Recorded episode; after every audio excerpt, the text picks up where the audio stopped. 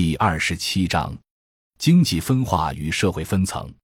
如上所述，浙江乡村工业化是从家庭作坊开始的。家庭作坊就是利用家庭空间进行工业生产。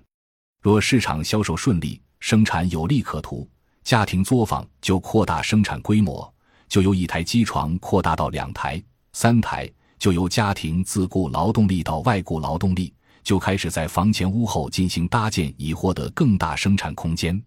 发展到一定阶段，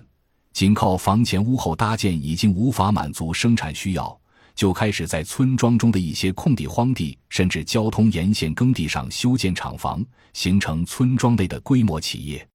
一个村庄最终能发展到产值数千万、利润数百万元规模的企业不会很多。在一些经济比较发达的浙江农村，可能要占到农户数量的百分之一左右。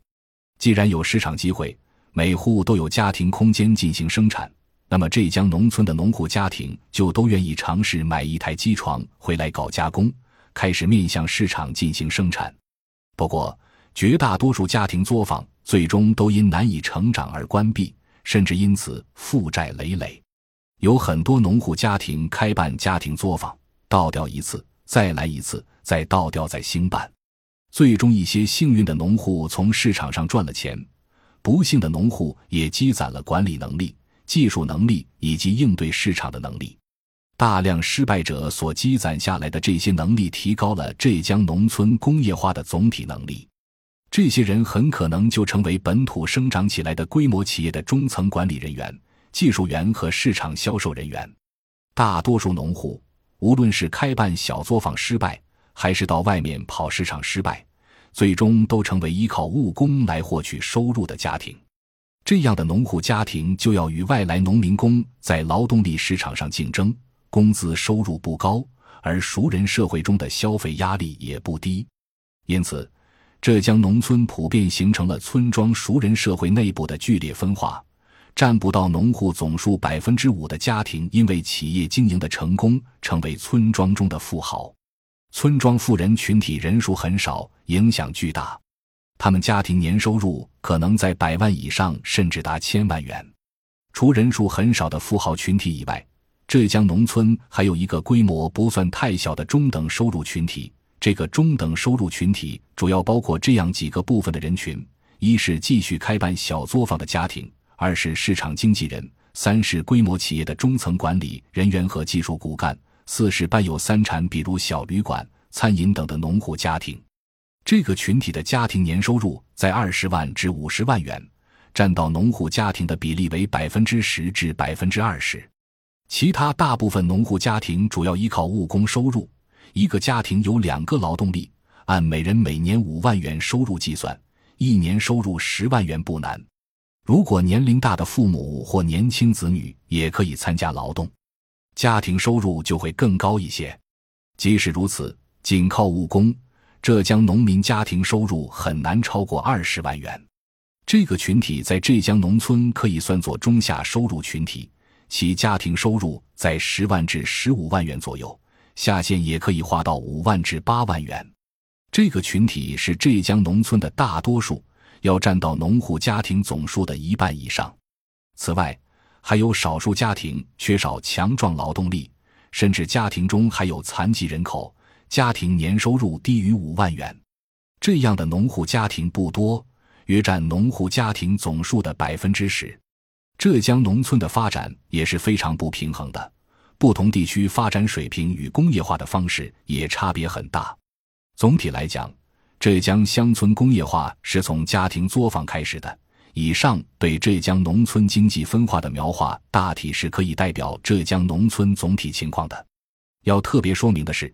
浙江乡村工业化外来农民工人数不算太多，一般本地人口和外来人口的比例在一比一左右，这与珠三角是相当不同的。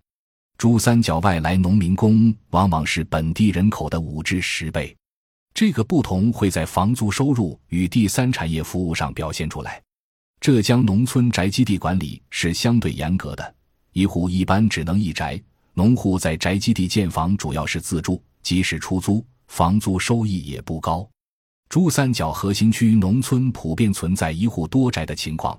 并且珠三角农户在宅基地上盖房的主要目的就是出租获利，因此，珠三角农村农户在宅基地上盖房子普遍高大拥挤，在宅基地上盖七八层乃至十多层的情况相当普遍。浙江农村工业化是从家庭作坊开始的，没有一个招商引资的过程，因此，家庭作坊扩大在生产过程中。往往是各尽所能、各显神通的违规占用土地盖厂房，包括将自己的承包地转换到交通沿线盖厂房。村社集体因此缺少从土地非农使用中获取地租收益的机会。珠三角招商引资本来就是由村社集体以集体土地为条件进行的，招商过程中就约定了土地租金，因此。珠三角农村工业化过程中，就形成了数量庞大的村社集体土地租金或物业收益。这些收益属于全体村社成员，要在全体村社成员中平均分配。因此，珠三角地区农村的农户收入情况与浙江农村是完全不同的。珠三角招商引资、三来一补的乡村工业化模式，地方参与的主要是提供土地，获取地租收入。地租收入有两块，一块是村社集体将土地租给资本收取土地租金，或在土地上修建物业获取物业收入。这些土地或物业租金属于村社集体，一般以分红的形式平均分配给村社集体成员。这些分红收入高的每个人每年可以有万元以上，少的也有数千元。地租收入第二块就是当地农民在宅基地上盖房出租获得收入。二十世纪八十年代，珠三角分宅基地是按户有所居，一户一宅来分配的。到一九九零年以后，随着大量外来农民工的涌入，地方政府对宅基地的管理比较松，村社集体开始按财产的标准来分宅基地，有的村甚至连续分了三四次宅基地。农户宅基地出租的收入普遍超过集体分红收入。一个农户一年有十万元房租收入是相当正常普遍的，尤其重要的是，珠三角地租最高的时期是两千年前后。以我们调研的东莞石碣镇为例，二零零三年当地场租为十二元米二年，到了二零一七年，场租不仅没有增长，而且大幅度下降到八元米二年。二零零三年一栋七层的住宅一年租金可以达到七万元。二零一七年，同样住宅出租的租金收入不足三万元，与房租不断下降形成鲜明对照的是农民工工资的不断上升。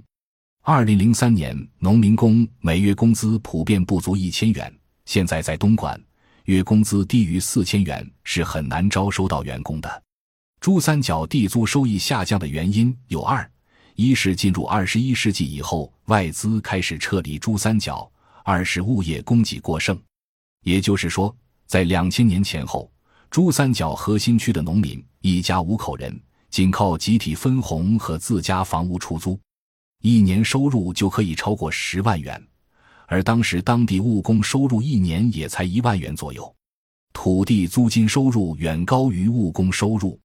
反过来，是否有务工收入对当地农民并不重要，而重要的租金收入。几乎所有农户都是一样的，村社集体土地分红是按人均分的，宅基地也是按户分配的，从而所有农户都可以自建住房出租，获取相差不多的收入。珠三角缺少从家庭作坊开始成长起来的企业家，但在珠三角开发的过程中，前期的不规范使得村庄权力精英以及各种能人有了许多获利机会。这些获利机会集中在两个方面：一是利用土地开发的机会进行配套建设而获利，比如组织工程队承建各种土方工程；二是利用当时相对混乱的土地管理获得特定区位土地的使用权，并以修建物业获利。这个获利几乎不用承担风险，也不用付出代价，且利益往往比较大。这样致富的少数人会被村民仇视。这些富人也一般不敢在村庄露富，而是隐形富豪。当地农民也因此有着相当强烈的仇官仇富情绪。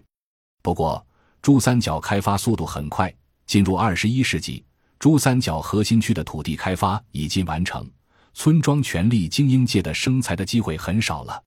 也正是因此，珠三角农村企业家很少，真正的富人也很少。即使少数借地生财的富人，也不愿在村庄露富，而可能早就搬离村庄。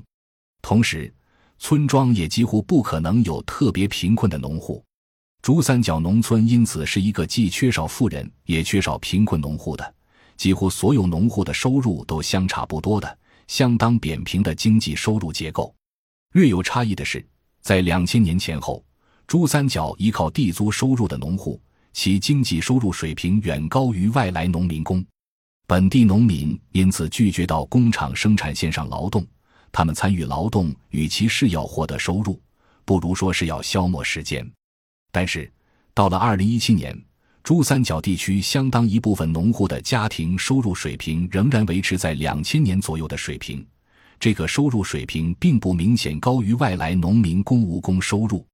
因此，相对于外地农民工以及由外地农民工所形成的全国劳动力市场价格，珠三角相当扁平的收入结构就有了新的含义，即珠三角农户分红收入以外的劳动收入会对他们在村庄中的经济地位产生影响。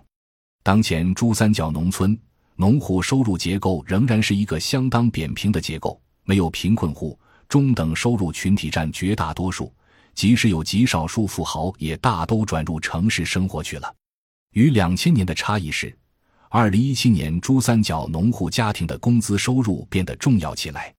珠三角老年人一般不工作，而年轻人一般不会进生产线。更愿意到拿保底收入的村社集体办公室当白领，甚至当治安队员，每月最低收入只有两千元。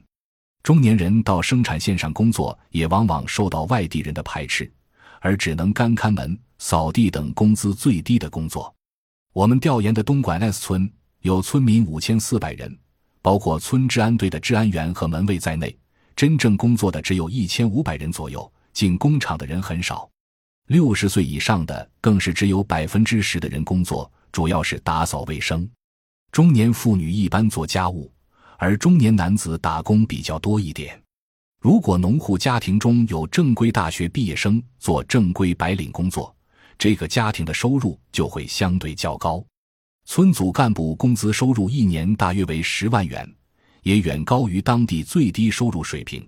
因此也就成为珠三角地区收入比较高的家庭。在大量外来人口涌入的情况下，珠三角农村有大量第三产业的服务机会。不过，珠三角当地人很少从事第三产业服务，而往往是将物业租给外地人从事第三产业服务。小结一下，当前浙江农村普遍形成了熟人社会内部的高度经济分化，村庄中比例很小的富人企业家拥有远超其比例的影响力。在企业家下面，还有一个数量比较庞大的中上收入群体，基本上是技术白领。此外，就是务工群体。无论是企业家、技术白领，还是务工群体，浙江农村社会中的各个群体都要自担风险、自食其力。乡村社会焕发着巨大活力。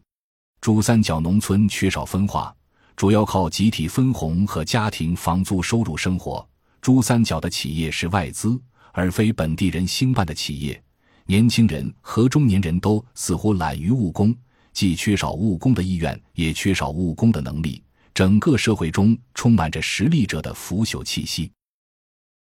感谢您的收听，本集已经播讲完毕。喜欢请订阅专辑，关注主播主页，更多精彩内容等着你。